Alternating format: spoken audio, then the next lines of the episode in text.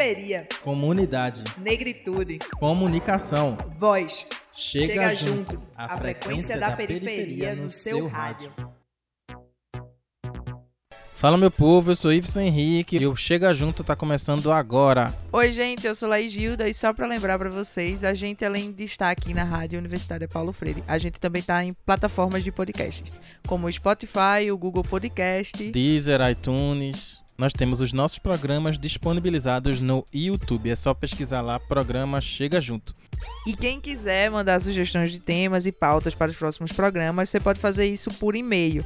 O nosso e-mail é o produçãochegajunto@gmail.com. Lembrando que produção é sem cedilha e sem tio. Você também pode mandar pra gente essas sugestões pelas redes sociais.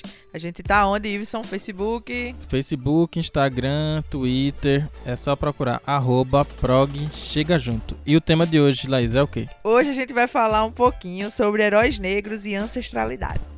É, a gente tá numa era de explosão de filmes de super-heróis. Eles estão de todos os lugares, da Marvel, DC. As franquias invadiram os cinemas. Homem de Ferro, Homem-Aranha, Batman, Super-Homem, todos esses heróis parecem ter uma coisa em comum. São todos homens brancos. E sabe o que mais, Laís? Todos eles estão lutando em países ricos e de população em sua maioria branca. Mas por que será que justamente agora esses filmes têm ganhado popularidade? E mais ainda, por que será que eles fazem sucesso mesmo em países em que a realidade é tão diferente como os países latinos e africanos?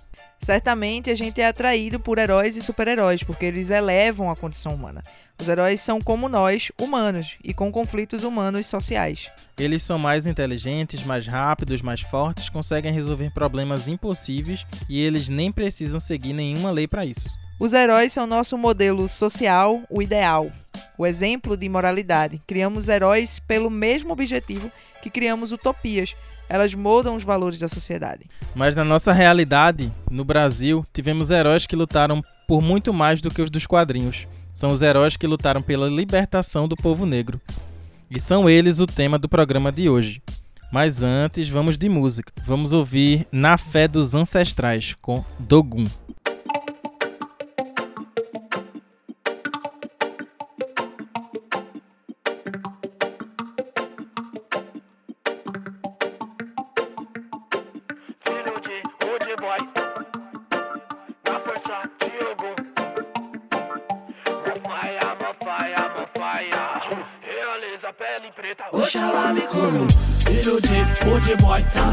Não cai. Na força de Ogum Na fé dos ancestrais. Mofaia, mofaia, mofaia Realiza a pele preta. Oxalá me coro Filho de Woody Boy Tá na voz, não cai. Na força de Ogum Na fé dos ancestrais. Mofaia, mofaia, mofaia Realiza a pele preta Oxalá me coro É que esse baile tá uma uva Eu recebi lá do outro lado. Corpo preto é um tempo de festa eternizado. Não pode ficar parado, enraizado nesse black. Então se mexe, vem sentir sua raiz. Então o desvendiário anda pra você ficar feliz. Eu vim, eu vim de lá, esse menino é só um portal Transmitindo, emitindo a força de um ancestral E ninguém pode derrubar, quer falhar, quer falhar Filho de Woody Boy, tá na voz, não cai. Na força de Ogum, na fé dos ancestrais. Mofaia, mofaia, mofaia Realiza a pele preta, Oxalá me coroou. Filho de Woody Boy, tá na voz, não cai. Na força de Ogum, na fé dos ancestrais. Mofaia, mofaia, mofaia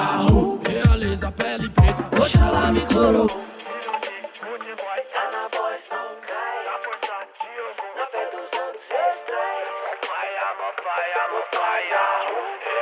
pele preta, Oxalá me coroou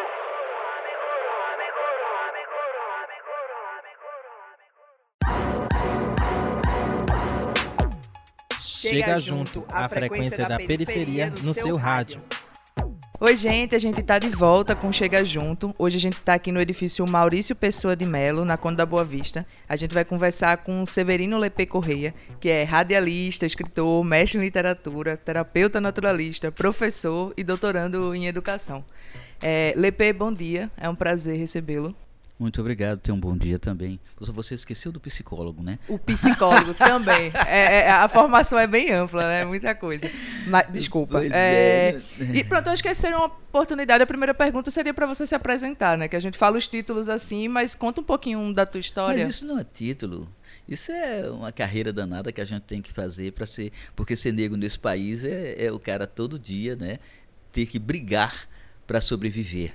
Né? Desde de que o primeiro o, o, primeiro ancestral chegou aqui nesse país, né? É, que, que, trajetória é? Você é, chamou trajetória. trajetória é. Pois é, eu, eu, nasci filho de Dona Benedita, de seu Zé Luiz, há um bocado de anos atrás. Aprendi a ler aos cinco anos de idade, pra, porque minha mãe era professora, eu tive que aprender a ler para os meninos naquele tempo, as crianças levavam reguada, né? Tem a história de uma reguada. Para as crianças não levarem reguada, eu aprendi a ler para ensinar as crianças. E o povo diz por aí que quem, que quem é professor é, é, é porque não, nesse país é porque não tem vergonha na cara. Quer dizer, eu nunca criei vergonha, porque desde 5 anos de idade e até hoje eu continuo sendo professor, né? Eu nunca criei vergonha na cara. E aí estudei, depois de fazer a minha o que todo mundo faz, né? estuda o, o famoso primário, ginasial, científico, né? Eu estudei comunicação social, que é meu primeiro curso na Federal, sou da segunda turma de comunicação social em 1974, né? que ainda era na Fafiri. Depois foi para o Secorne para depois chegar lá no Centro de Arte e Comunicação, dentro do no campus universitário, né? Depois eu fiz uma pós-graduação em História e escrevi a minha monografia virou livro, que é Canoeiros e Curandeiros, Resistência Negra Urbana em Pernambuco, século XIX. Fiz mestrado em filosofia, que não cheguei a defender tese, de, ou melhor, dissertação, como se chamam por aqui, né? É, e no centro de, de educação eu fiz todas as cadeiras, as disciplinas de pedagogia, porque no tempo eu como bacharel né, bacharel em, em, em, comunicação, eu não podia ganhar como professor de licenciatura plena. E aí tinha um, uma coisa chamada esquema 1. E eu fui fazer essa história de esquema 1, que foi, todas as disciplinas de pedagogia, né, no tempo, muito interessante. E depois eu fiz, eu fiz, eu fui fazer mestrado em, em literatura. Aliás, na federal, mestrado em teoria literária. Né? Aí houve lá umas bagunças, porque você sabe, né? A nossa universidade ainda é desse jeito. Quando gente, eu só escrevo coisa de negro, né? A maioria das coisas que eu escrevo é coisa de negro. E existem aquelas pessoas que não gostam disso. E eu, a, apesar de eu ter defendido, de eu ter sido aprovado, a coordenadora do curso disse que eu estava reprovado porque o meu, o meu orientador não viu a defesa, estava passeando no Canadá e quando voltou disse que não queria o texto. E aí eu tive que me mudar. Eu fui embora para Paraíba. E lá em João Pessoa, em Campina Grande, eu fiz outra prova de para mestrado e fiz eh, o meu mestrado em literatura e interculturalidade. Por sinal, aprendi em, em, na Paraíba o que eu não aprendi em tantos anos em matéria de literatura em Pernambuco. É, eu agradeço muito aquelas pessoas daqui da Universidade Federal de Pernambuco ter feito essas sacanagens para eu ter que ir aprender lá. E agora eu voltei, né? E agora eu voltei e estou no, no, no Centro de Educação fazendo doutorado em Educação dentro da linha de pesquisa Teoria, é, é, é, teoria e História da Educação, né? com o meu orientador, o, o, o, Edilson Fernandes, que, o, o, aquele negro que foi candidato a reitor né? nessa última eleição também. Né? Então, gira em torno dessas coisas sempre tive trabalhando com educação nas periferias, né?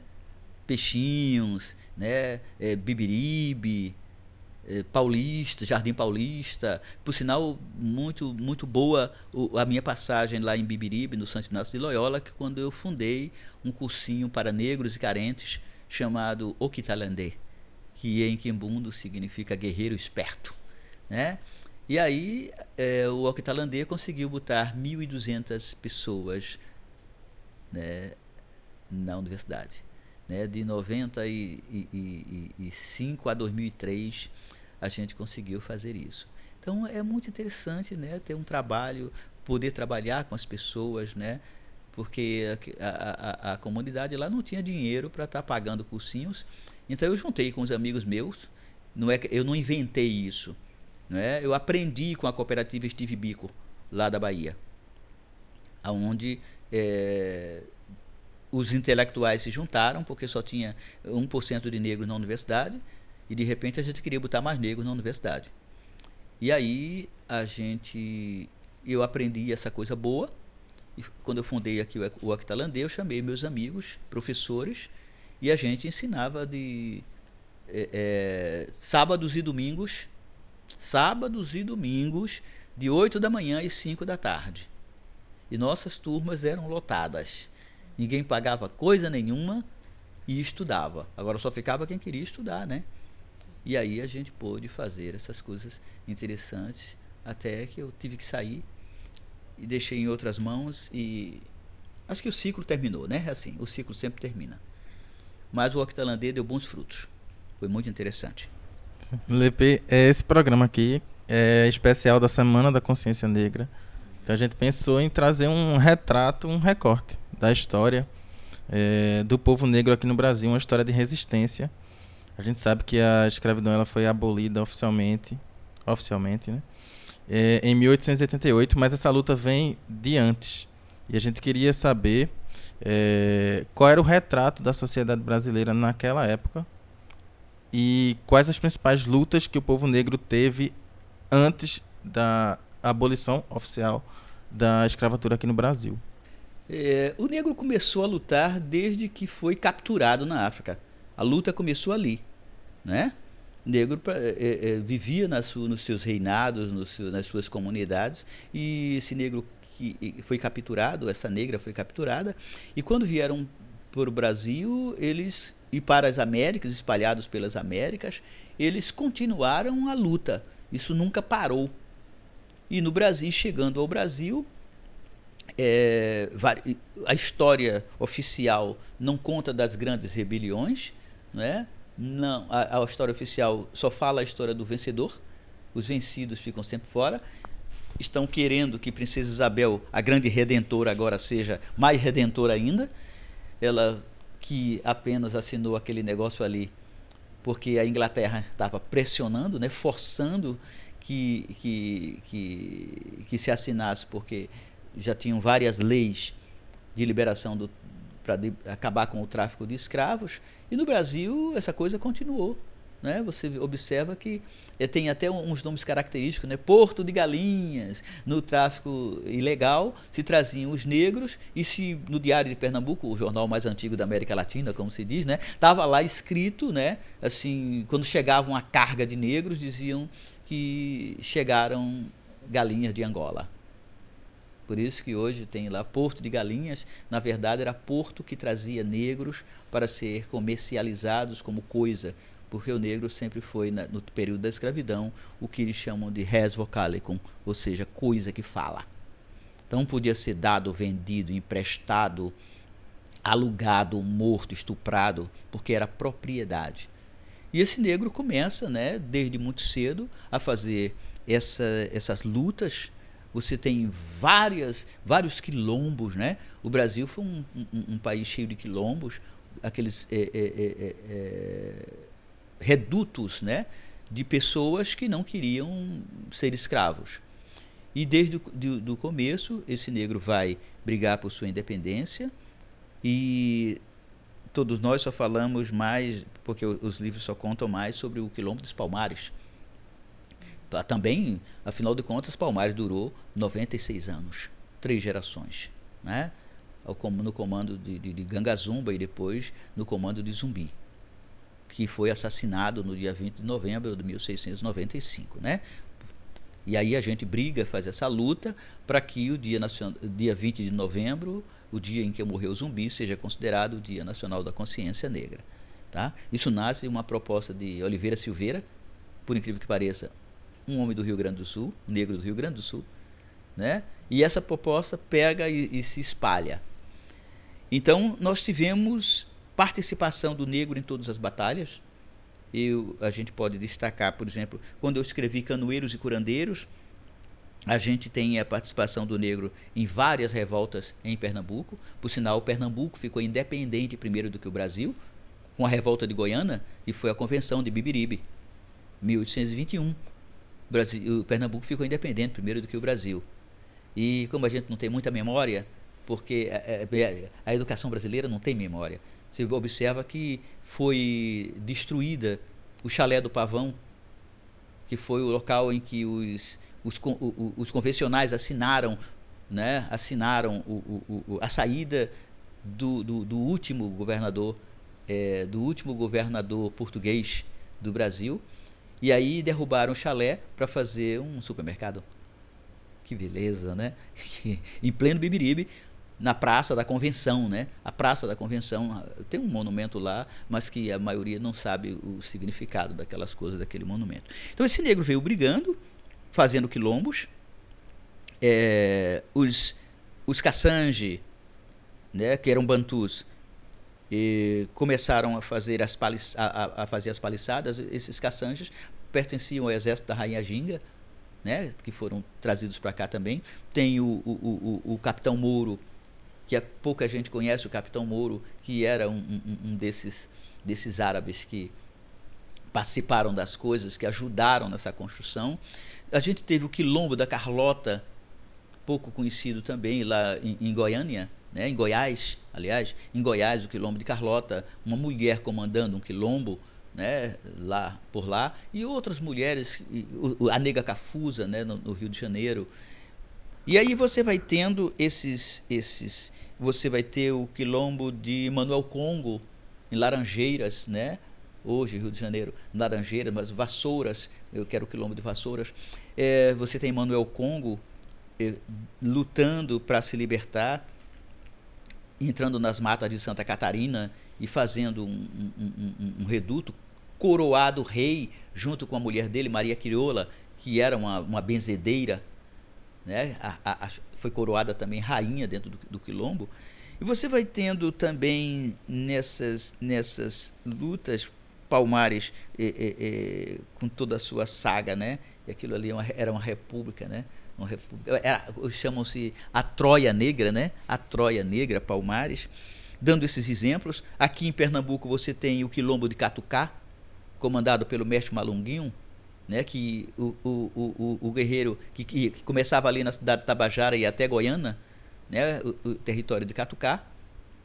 E estou estudando um homem chamado José Ramos, Zé Ramo, como chamavam, que era um, um quilombola também. Ele tinha um quilombo em, em, Areia Branca, mais ou menos hoje é onde está Maranguape, né? É, é aquilo era chamado de Areia Branca, onde Zé Ramo tinha um quilombo. E é, era, ele era de Olinda e rumou para lá com, com os seus.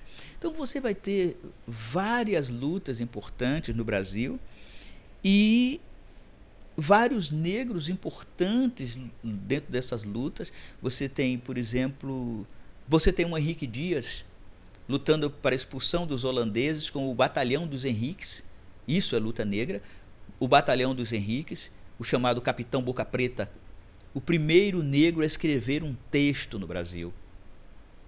Então, observa, o primeiro negro a escrever um texto no Brasil, o Henrique Dias, perdeu um braço, né?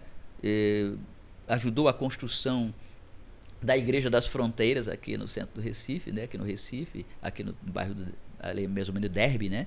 da Igreja das Fronteiras, mas não tinha quartel para ele. E ele escreveu para o rei se queixando porque é, dos maltratos que recebia, embora fosse um capitão e o seu exército tinha que morar, morar no mato.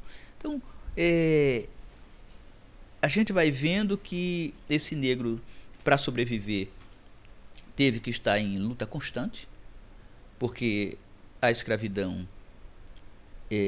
sempre só pensava no lucro, né? E a escravidão brasileira, principalmente, que foi uma escravidão de exploração, aonde é, se pegava as coisas daqui para mandar para a metrópole. Aí o pessoal diz: não, mas os states também teve escravidão. Sim, mas lá era uma questão de ocupação. Eles estavam ocupando o terreno e todo mundo tinha que estudar porque tinha que desenvolver uma nação. Aqui não, aqui o negro não tinha que estudar, não. O negro tinha que ser explorado. para que a riqueza que ele eh, morria por ela, né, ou melhor, morria devido à exploração dela, ter que mandar para, as metrópoles. Né? E esse negro não foi uma coisa passiva, como diz Solano Trindade, né? É, ele diz: Meu avô brigou como um danado nas terras de zumbi. Na capoeira ou na faca, escreveu no leu, o pau comeu. Não foi um pai João humilde e manso, como se diz que o negro é muito manso e tal. A autora começa a falar a escrever sobre as grandes revoltas e muitas cabeças que rolaram, muitos engenhos que foram incendiados, muitas fazendas incendiadas, e não se fala dessas coisas. Só fala que o negro foi passivo e que o branco batia nas costas dele, e muitos deles queriam ficar em casa, né? É, durante a abolição todo mundo foi para a rua é, é, é, homenagear a princesa Isabel, mas não fala que isso isso foi já do finzinho esse negro vinha brigando há muito tempo pra, pela sua libertação, se escondendo no mato, ocupando os espaços na cidade. Tanto é que até hoje a língua que a gente fala, esse português que a gente fala no Brasil, é uma, eu chamo disso de quibundês, né? que é um português muito misturado com quimbundo, com coisas de umbundo, são línguas de Angola, mais o tupi, né? mais o tupi, e a gente fala um crioulo meio assim, porque quando o cara diz, ah, uma cambada, ali vem uma cambada de negro. Cambada vem de camba, que em quimbundo significa companheiro. Esse ada é um sufixo que foi colocado aí para designar um, um, um, o, agrupamento. Então, cambada vai significar uma reunião de cúmplices, companheiros né, que viraram cúmplices. Né? E aí você vai tendo essas palavras camba, cambada, é, fuá, né, que é alguma coisa meio desorganizada, zoada, zumbido, tanga, sunga, xoxota, biloca, pitoca. Isso tudo é quimbundo. E tudo sem significado, né? Mas você pega o dicionário, o dicionário vai dizer assim: é, africanidades. Mas quando é língua de, de, de, da Europa, aí vão dizer é, sufixo teotônico, prefixo grego, né? sufixo latino. Mas quando é coisa africana, diz africanidades, quer dizer, um continente com mais de 1.200 línguas e você ter que sair catando para saber de onde veio determinada palavra, né? é muito interessante. É, Lepe, eu fiquei pensando agora com essas duas é, respostas que você deu até agora. Teu processo de formação, assim, até seu trabalho que você desenvolve hoje em relação à escrita, educação no geral, é, é nessa tentativa de fazer com que outras pessoas conheçam esses heróis? Hoje não é mais uma tentativa. Hoje é um objetivo mesmo que as pessoas conheçam esses heróis. Por exemplo, as pessoas passam o tempo todo na Avenida Cruz Cabugá, não é? Mas não sabiam até Tizuka Yamazaki vir para o Recife fazer aquele doc-drama, que ela chamou de doc-drama, né, um documentário é 1817, a Revolução Esquecida. Quem quiser assistir no YouTube, só é entrar, né? 1817, a Revolução Esquecida. Aonde é, você tem Cruz Cabugar, que foi o primeiro diplomata brasileiro, chamado o Antônio Gonçalves da Cruz, né, o Cruz Cabugar, que nasceu no Recife em 1775 e morreu na Bolívia em 1883 como é, é, um revolucionário, né? Foi embaixador de, de Pernambuco na Bolívia e ele é, foi muito importante em 1817. Né? Ele foi é, é, presidente do erário do governo revolucionário, né? que ele era quem comandava as questões de dinheiro, que Cruz Cabugá, ali nos, perto do sítio dos Manguinhos, ele tinha aquelas terras eram de Cruz Cabugá, ele era comerciante, né? ele tinha isso aí. E ele, no período regencial, ele foi nomeado cônsul-geral do Brasil, na Bolívia, e ele tinha aquele sítio lá, né? Em 1817, depois que o, o, do governo republicano, dessa, dessa república, né, que foi formada em 1817, ele foi é, designado para ir para os Estados Unidos, para que houvesse não somente é, é, ele pudesse divulgar as coisas dentro do Brasil, mas fora do Brasil, para é, é, ganhar o país ganha notoriedade no sentido de as pessoas reconhecerem essa independência, tá? E ele foi buscar armas e munições, né? Ele era um bom negociador, né? E aí para combater os soldados de Dom João VI, né? Mas aí quando a, a, a revolta fracassou Em 1821, já 1821, ele teve o perdão, voltou para reaver suas terras que foram confiscadas né, durante uh, as lutas. Caetano Pinto de Miranda Montenegro, que era o governador da época, foi saiu do poder. Então nós tivemos um, um, um governo que passou é, é, de 1817 até 1821, né, e, independente, mas houve algumas traições, como sempre, né, essas histórias das traições. E aí ele foi, é, é, ele foi depois do seu retorno, ele foi é, colocado como como é, embaixador geral, né, geral do Brasil na Bolívia, aonde morreu em 1833. Veja, Cruz Cabugá, um negro, né? E as pessoas passam na Avenida Cruz Cabugá e não sabia que Cruz Cabugá era um negro. É, o Brasil já teve outro negro também, que, que comandante das forças armadas da colônia, que era o Pedro Pedroso que esteve presente na, na, nas lutas da Praieira, na, nas lutas contra os marinheiros portugueses, né? o Pedro Pedroso, que era o comandante das Forças Armadas. E não se fala no exército desse camarada, como não se falou nunca em João Cândido, né? A importância de João Cândido, o navegante negro, né? Que lá o João Bosco, conhecido como navegante negro, tinha a dignidade de um mestre-sala, não era de um mestre-sala. Ele disse isso aí porque o, o, a ditadura obrigou a rever a, a, a poesia. Né? Tinha a dignidade de rei, de general. Mas aí ele teve que botar, né? E, tá? e glória aos piratas. Né? Não era glória aos piratas. Então, o, o, o, o, João Cândido, o marinheiro João Cândido, apontou para o Palácio do Catete os canhões, né, com a sua esquadra, né, que era o, não era ele não era chamado navegante negro ele era um, um como hoje um, um, um, um, capitão de corveta ou um mar-guerra né hoje um mar-guerra e aí foi jogado como todos os outros dentro da masmorra, né, dentro da prisão, mas foi ele quem acabou com a chibatada que tinha na marinha. Os marinheiros levavam chibatadas quando cometiam algum erro. Vejam, a gente vai tendo vários heróis, né, dentro disso aí. Lepi, a gente pede licença para dar um intervalozinho no Chega Junto. Primeiro intervalo, a gente volta já já com o segundo bloco e mais sobre os heróis negros da história do Brasil. Chega Junto volta já.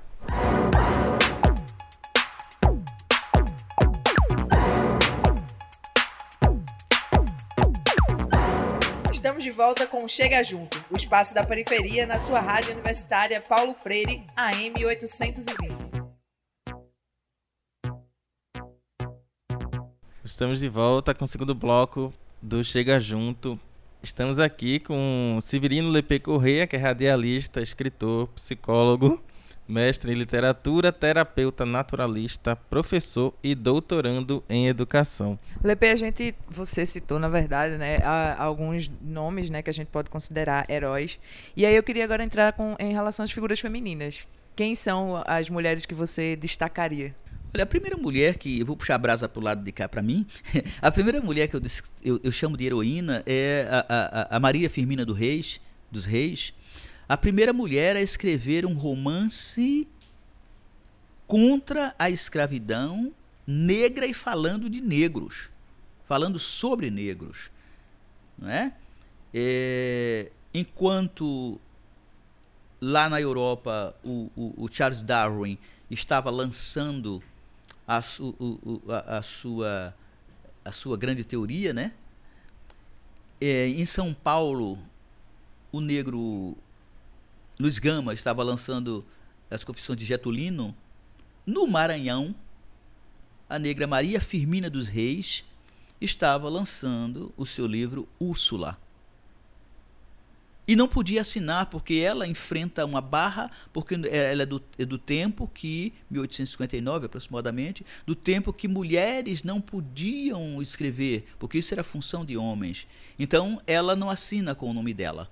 Ela bota uma maranhense. Né? Ela escreve uma maranhense. Ela era professora, né? tem um trabalho muito sério com as crianças de, de, do bairro, da periferia, do lugar onde ela, ela morava. E escreve o Úrsula, que foi o, o talvez, não, tal, não vamos dizer talvez, pelas pesquisas, o primeiro romance negro brasileiro, e, e, negro brasileiro e escrita por uma mulher. Né, e escrito por uma mulher. Isso é um ato de heroísmo, ter que enfrentar essa macheza toda, né?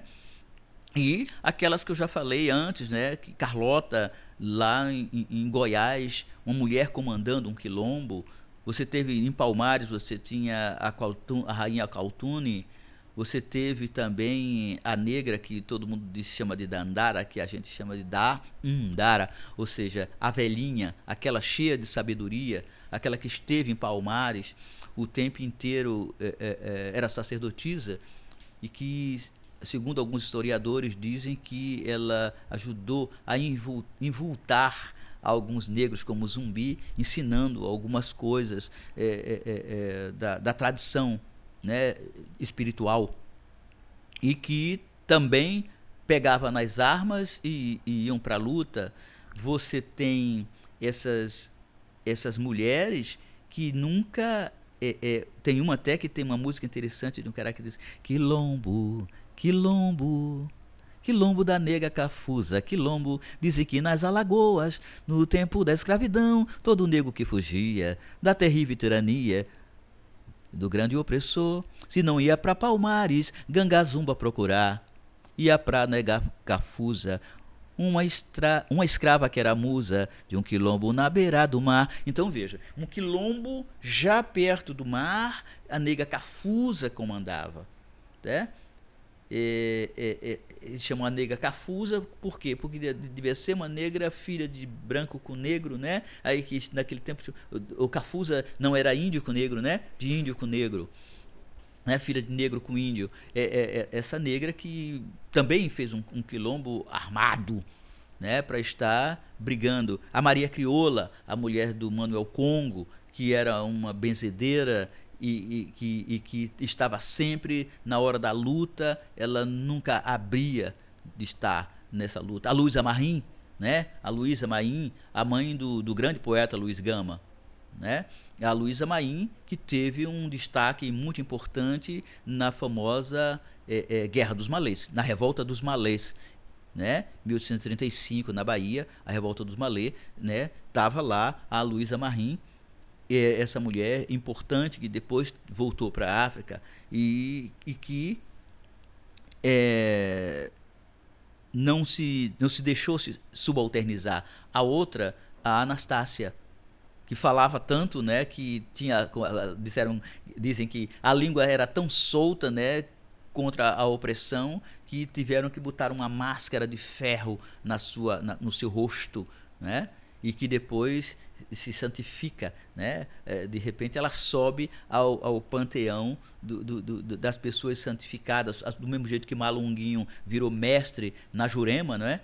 A, a, a Anastácia também vira santa, né? Vira santa e, e, e, começa a, a, operar milagres, mas deixa que ela já operava milagres quando salvava as pessoas, quando ela lutava em favor dos seus irmãos na, na, na, grande luta de libertação da escravidão. Aí a gente vem subindo, né? A gente vem subindo, subindo que eu digo, vindo um pouquinho mais para cá, depois do, do, do, chegando, já chega no século XIX para o século XX. E você vai vendo essas mulheres que lutaram no Brasil contra o Estado Novo.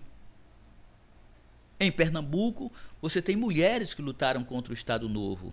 Dona Maria Oiá, por exemplo, que junto com o Arthur Rosendo, é, ela vai fundar a Nação Xambá em Pernambuco, Dona Maria Oiá que, que foi uma mulher que morreu de muito desgosto porque foi obrigada a botar um, uma tigela quente na cabeça, né, que os, os, os soldados, os, os, safados lá o, do, do, do, da polícia de Agamenon Magalhães queria desmoralizar a tradição. É, Dona Maria Oiá. Você tem Dona Fortunata, a baiana do Pina, lá no Pina, que teve que enfrentar Agamenon Magalhães também, né? Para que pudesse continuar tocando o seu candomblé. Você tem Dona Santa, a, a primeira rainha, é, que dizem rainha primeira sem segunda, né? É, é, do, do, do, do maracatu elefante e do leão coroado. Essas mulheres que aparentemente eram pessoas festivas, mas eram mulheres de, de, de, de muita, de muita garra, que não, do, não, não baixavam a cabeça. A tia Ciata, né? lá no Rio de Janeiro, da casa de Tia Ciata, onde nasceu o primeiro samba pelo telefone, por exemplo.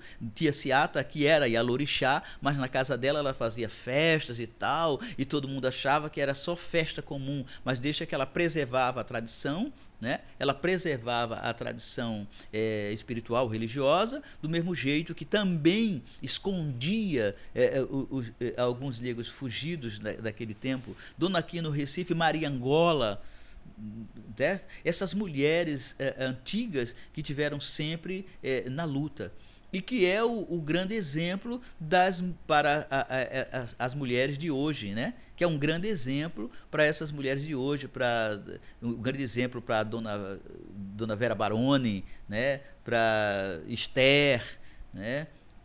Essas, essas meninas que estão, eu digo meninas que são mais novas do que eu, né? Essas meninas que estão na luta, é, que, é o, o grande exemplo para essas mulheres, para Dona Vera Barone, Dona Inaldete Pinheiro, é, Dona Adelaide, é, é, é, Laurinete, essas mulheres que ajudaram a fundar o, o, o, o movimento negro no Recife. Então vejam, é muita gente.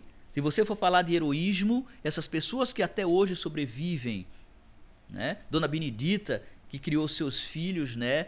para que, que, que fossem gente, né, como dizia, ela dizia, para ser gente, lavando roupa para os brancos, mas ao mesmo tempo ensinando as crianças da periferia. Tá? Então você vai ter, é, é, se for enumerar, sabe, esse bando de, de, de, gente que sempre se comportou heroicamente, né? Seu Luiz de França, é, seu Afonso, o, o sei lá, seu Bibiu da Sapucaia, né? Seu Bibiu da Sapucaia, esses homens que, que lutaram o tempo todo para manter viva a tradição, que é, é, é, a tradição ela incorpora, ela traz em si no seu bojo, né, a resistência a partir da história contada dos, af, dos africanos escravizados para resistir, para a comunidade se superar, né? Você tem essas mulheres, a, a Ifate Nuqué, né, a tia Inês, que até hoje o nome dela impera lá no, no sítio do Pai Adão, né? A, a, tia Inês, a tia B, a tia Janda, essas mulheres, Dona Sinhá, Dona Yayá, Dona Badia, essas mulheres que foram, que são os exemplos para toda essa nova geração. Então, o 20 de novembro, ele não é simplesmente o Dia Nacional da Consciência Negra para ser uma coisinha, uma coisa de festa, porque para o negro é, é, é, não existe a festa pela festa, mas a festa é um, um, o espaço da festa é um espaço político. Então, no 20 de novembro, a gente não está comemorando nada, não. No 20 de novembro, nós estamos é, homenageando a memória do, do, do Zumbi dos Palmares, aquele que deu a sua vida é, para a libertação do povo negro, junto com todos os, os, os quilombolas do, do, Brasil inteiro. É, eu falava para vocês do, do, Manuel Congo, né, que é de 1800, 1838, né, no quilombo de Santa Catarina, lutando contra a, aristocracia dos Werneck, dos Correia e dos Guadalupe, da, essa aristocracia é, do Rio de Janeiro. E é, que faz um quilombo, comanda 300 homens e vai para dentro das matas de Santa Catarina, o Manuel Congo, que precisa ser um pouco mais estudado ainda, como o Dragão do Mar, que precisa ser estudado também lá no Ceará, o, o, o, o João Mulungu, que tinha o quilombo de Sergipe, tá? em Sergipe. Então, tantos outros e tantas outras que precisamos conhecer. Então, voltando ao que a, a pergunta que você fez, a minha tarefa, o, o, meu desejo é que as pessoas conheçam muito mais. Eu, como professor, eu tenho a obrigação de, de, de, de, de falar, de, de, de, de, ensinar um pouco da, da, das histórias das minhas pesquisas, dessa, da história, da saga desse povo, desse povo negro, sabe? Não como um, um, me separando do, das, das pessoas não negras que, que, que lutam por igualdade no Brasil. Né? Mas hoje, falando dessa história do povo negro, que por muito tempo ela foi, viveu debaixo não só dos pés, mas debaixo dos tapetes, mais, mais para baixo ainda, debaixo do chão, para que esse negro não tivesse orgulho da sua história, orgulho do seu povo, e não tivesse orgulho de ser negro, de, ser, de ter o seu cabelo pichain, de ter a sua pele cheia de melanina e que não se orgulhasse de sua descendência, dos grandes reis e das grandes rainhas que foram sequestradas de suas terras e foram jogadas para ser escravas, ou, escravas nas terras das Américas para engrandecer os grandes senhores que de tão ricos, como diz Hélio Ferreira, ficaram podres de ricos e cada vez mais podres. Lepe, a sua história sobre a Cruz Cabugá, eu achei muito interessante. Eu não conhecia a história. É, e que outros pontos aqui da cidade, trazendo para Recife, a gente tem essa memória do povo negro e que pouca gente conhece? É, você tem, por exemplo, aqui atrás, quando você tá, vai para a TV universitária ali, né, do Forte do Brum, né, aqui, Forte do Brum, não é? Você tem ali uma, um, um, uma coisa que parece um tubo de oxigênio né, bem grande, que é chamado, alguns chamam de cruz, cruz do patrão, que é a famosa cruz padrão, que em Portugal também tem uma, que era o local aonde se açoitavam os brancos que, faz, que, cometiam, qual, que cometiam qualquer é, é, é, é, infração, mas era ali que tinha o poste da Polé, aonde se massacrava, se esquartejavam os negros ali atrás do Forte do Brum, né? que ali antigamente tinha os tanques da ESSO, mas um pouquinho na frente o Forte de São Jorge, que era é, que guardava as portas do Recife. Você tem o, o, o, o, o bairro o bairro mais populosamente negro desse de, do Recife, que é o bairro de Casa Amarela, né? O bairro de Casa Amarela, com esses com essas manifestações todas do, do, do, do povo negro, com os grandes é, os grandes terreiros, com as grandes Yalorixá, os grandes Babalorixá, e, e hoje o reduto de grandes músicos, né? O, o, os devotos lá, com o, o, menino lá, o, como é o, o canibal, né? Você tem o Eliabá, lá em cima, no Alto Zé do Pinho. Então são locais da periferia que trazem, que estão cheios de, cheios de história, né? Com Dona Dona. Ah, esqueci agora o nome de uma, é uma, uma velha do Congo que morava lá, Dona, Dona Lourença, morava no Alto da Foice, né?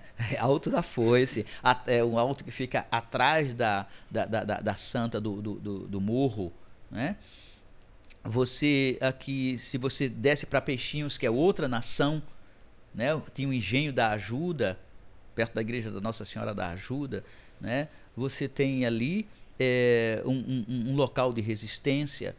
Um pouquinho mais para frente você tem o Porto da Madeira, onde ali é, a Antártica, a fábrica da Antártica. Aquele, é, o Porto da Madeira era um lugar de resistência, aonde a madeira que era cortada lá no Rio de Passarinhos, em Bibiribe, né? na mata de passarinhos, né? e no rio de passarinhos, os troncos vinham por dentro dos rios e, e ali no porto da Madeira, é, esses troncos eram colocados nas barcaças e levados para o varadouro. E lá no varadouro, eles colocados nas, nas, na, na, nas, nas, nas baiteiras, como chamam, né? E no varadouro, as barcaças à vela, os barcos à vela, pegavam esses troncos e levavam para o os vapores no alto mar. Porque naquele tempo o vapor, o navio a vapor, era eh, a sua caldeira funcionava a lenha. Aí por quê? Aí você pergunta, e onde está a resistência, Lepe? A resistência é porque ali era onde os negros pegavam os outros que, que, que, queriam fugir, os negros botavam entre os troncos e era um local de fuga, de favorecimento das grandes fugas. Tá? Por quê? Porque quando eu escrevi Canoeiros e Curandeiros, eu vi que é, o Capibaribe e o Bibiribe, no século XIX, eram as, eram as, as estradas do Recife. E o canoeiro, né? E o canoeiro era aquele que tão potente, né? Eles tinham um exército, bem dizer, um exército, porque eles tinham até eles tinham até, um, até eh, simbologias para se comunicar quando eles batiam na borda eh, da canoa com, com, com o remo para dizer que vinha passando o fulaninho de tal que tinha eh, um posto na hierarquia entre eles, a ponto de ter uma, uma a ponto de ter uma igreja para eles sozinhos, né? Os, os famosos canoeiros. E esse Manuel que foi o, o, o, no tempo do cólera, esse negro Manuel curava o cólera. Ele, com a meropeia, a partir da, da, da, dos remédios de ervas, ele conseguiu fazer um remédio que curava a cólera em Recife no, em 1876 para 1877, né? E que quase que ele derrubava o que hoje é a Sociedade de Medicina de Pernambuco naquele tempo, com é, é, é, organização, uma organização de, de, de, de, saúde, né? Em que Manuel eh, Medicina e Saúde, em que esse Manuel, é, com essa meropeia, ele dava de 10 a 0 nos médicos formados na Europa.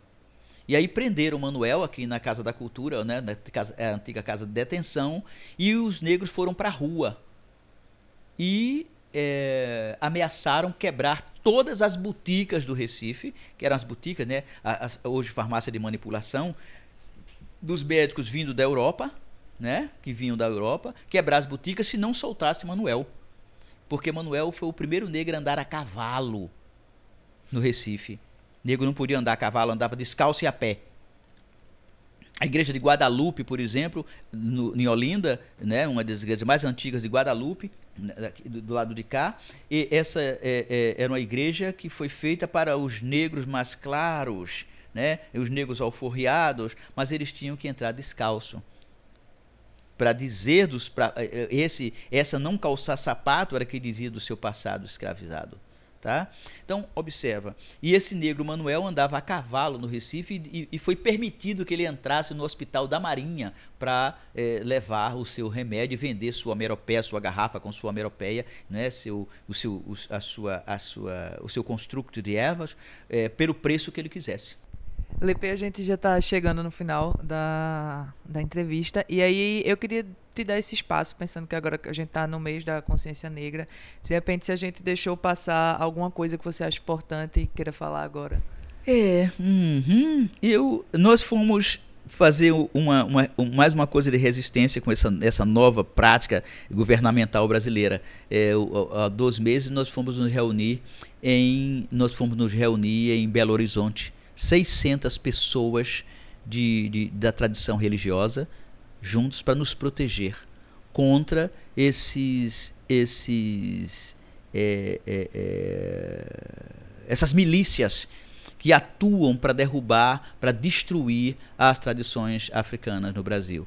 Isso não é coisa nova, né? Isso não é coisa nova, isso é coisa antiga, porque desde o padre Antônio Vieira quando ele disse que as negras tirassem os seus rosários do pescoço para colocar uh, uh, as, suas, as suas contas do pescoço para colocar o rosário das vi da Virgem, ele já estava destruindo, querendo destruir a tradição religiosa afro.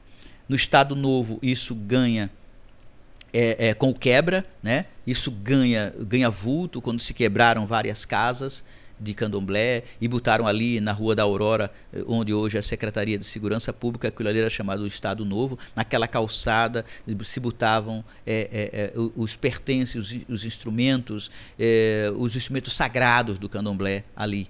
Tá?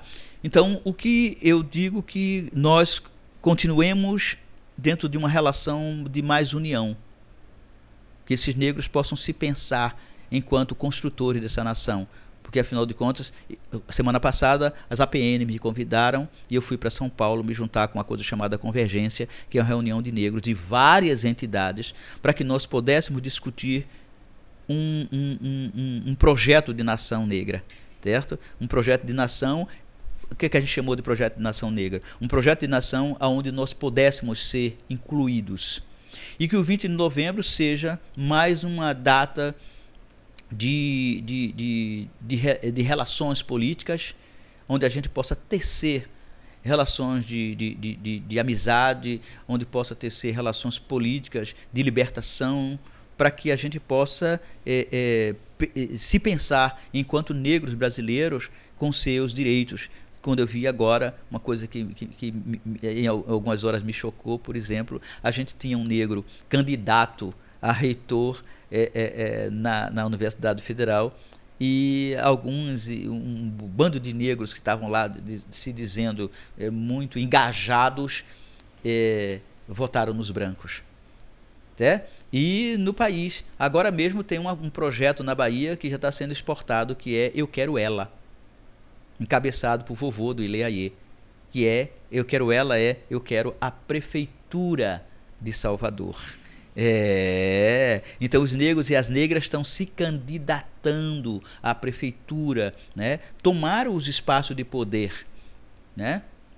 Tomar esses espaços de poder. Então que o 20 de novembro seja um, um, um dia de repensar esses espaços de poder em que nós possamos ocupar. Aí eu gostaria de parabenizar as meninas é, do, do do, do, do PSOL que se tornaram deputadas, né, as negras que se juntaram e ocuparam a, a, a, a Assembleia, né? que a, a ocuparam, aproveitar para parabenizá-las. Não a, por causa da questão do partido, mas pela questão da, da luta de libertação do nosso povo. Então, que o 20 de novembro seja é, mais 20, que tenhamos mais 20 e que nós possamos fazer programas como Chega Junto, que é feito o ano todo homenageando as pessoas de, que de direito cabem, é, colocando a periferia em evidência, que ela é sempre esquecida, sempre jogada fora, para que nós possamos é, é, incentivar a ocupação de, desse, desses, desses, desses espaços políticos, desses espaços intelectuais, né, desses espaços intelectuais. Agora mesmo está o pessoal junto, várias entidades juntas para fazer a Universidade Popular dos Movimentos Sociais, é, lá na, na, no Paulo Freire, né, da grande reunião com Boaventura de Souza Santos e, e todos os outros lá no Paulo Freire, em Caruaru. Então veja, nós estamos. O 20 de novembro, é, é, é, no mês de novembro, né, nós estamos o tempo todo de alerta. Então, que seja uma data em que a, a, a expressão máxima dessa data, que é zumbi, seja uma inspiração para as lutas de libertação de todos os povos oprimidos daqui desse país e dos outros países também. Obrigado, Lepe. Foi uma honra ter você aqui conosco. É costume da gente só pedir que o convidado escolha uma música para a gente encerrar o programa. Eu quero África, de Altair Veloso. Obrigado, Lepe. Foi um prazer.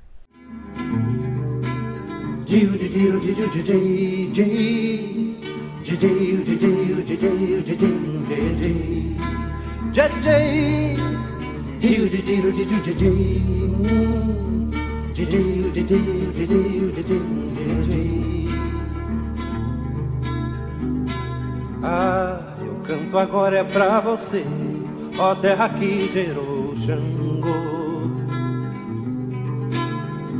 Onde o sol vai sempre para descansar, se refazer da luta e do trabalho. Zambi passeou nesses caminhos e semeou paz e amor, sabedoria. E antes de ir embora, disse aos homens: a natureza é uma rainha.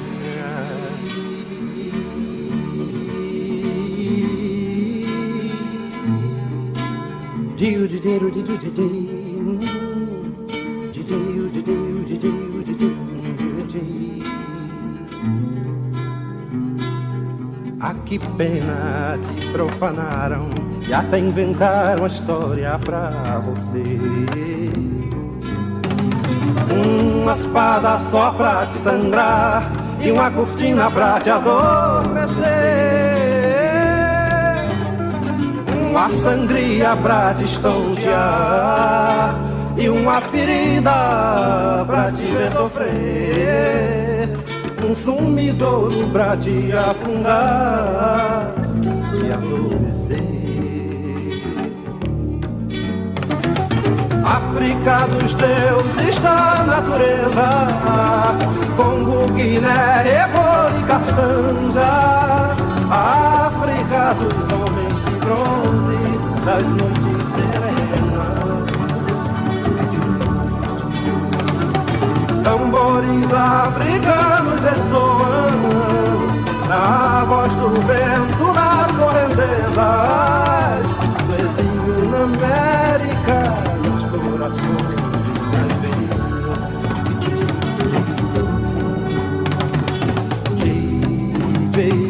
veias.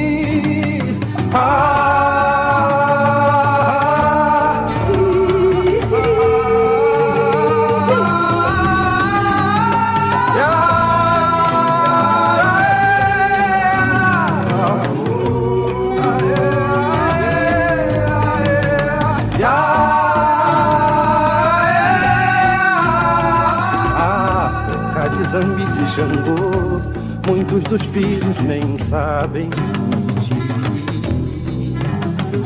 Não receberam a herança e o que é pior, lavaram suas cabeças no próprio suor e afastaram a flor de sua raiz. Mas ela não quedou sob o açoite do vento. Triângulo de África ainda é magia, na força de um lamento de mim. África, África,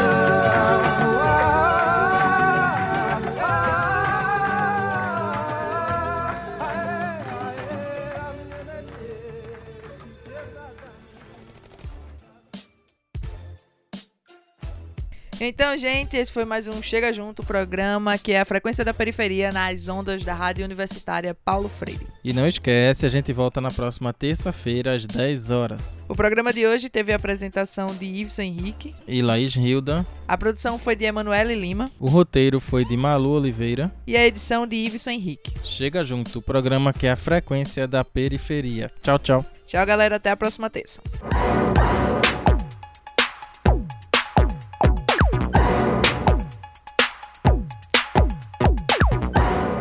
Periferia, Comunidade, negritude, comunicação. voz. Chega, Chega junto, junto, a frequência da periferia no seu rádio.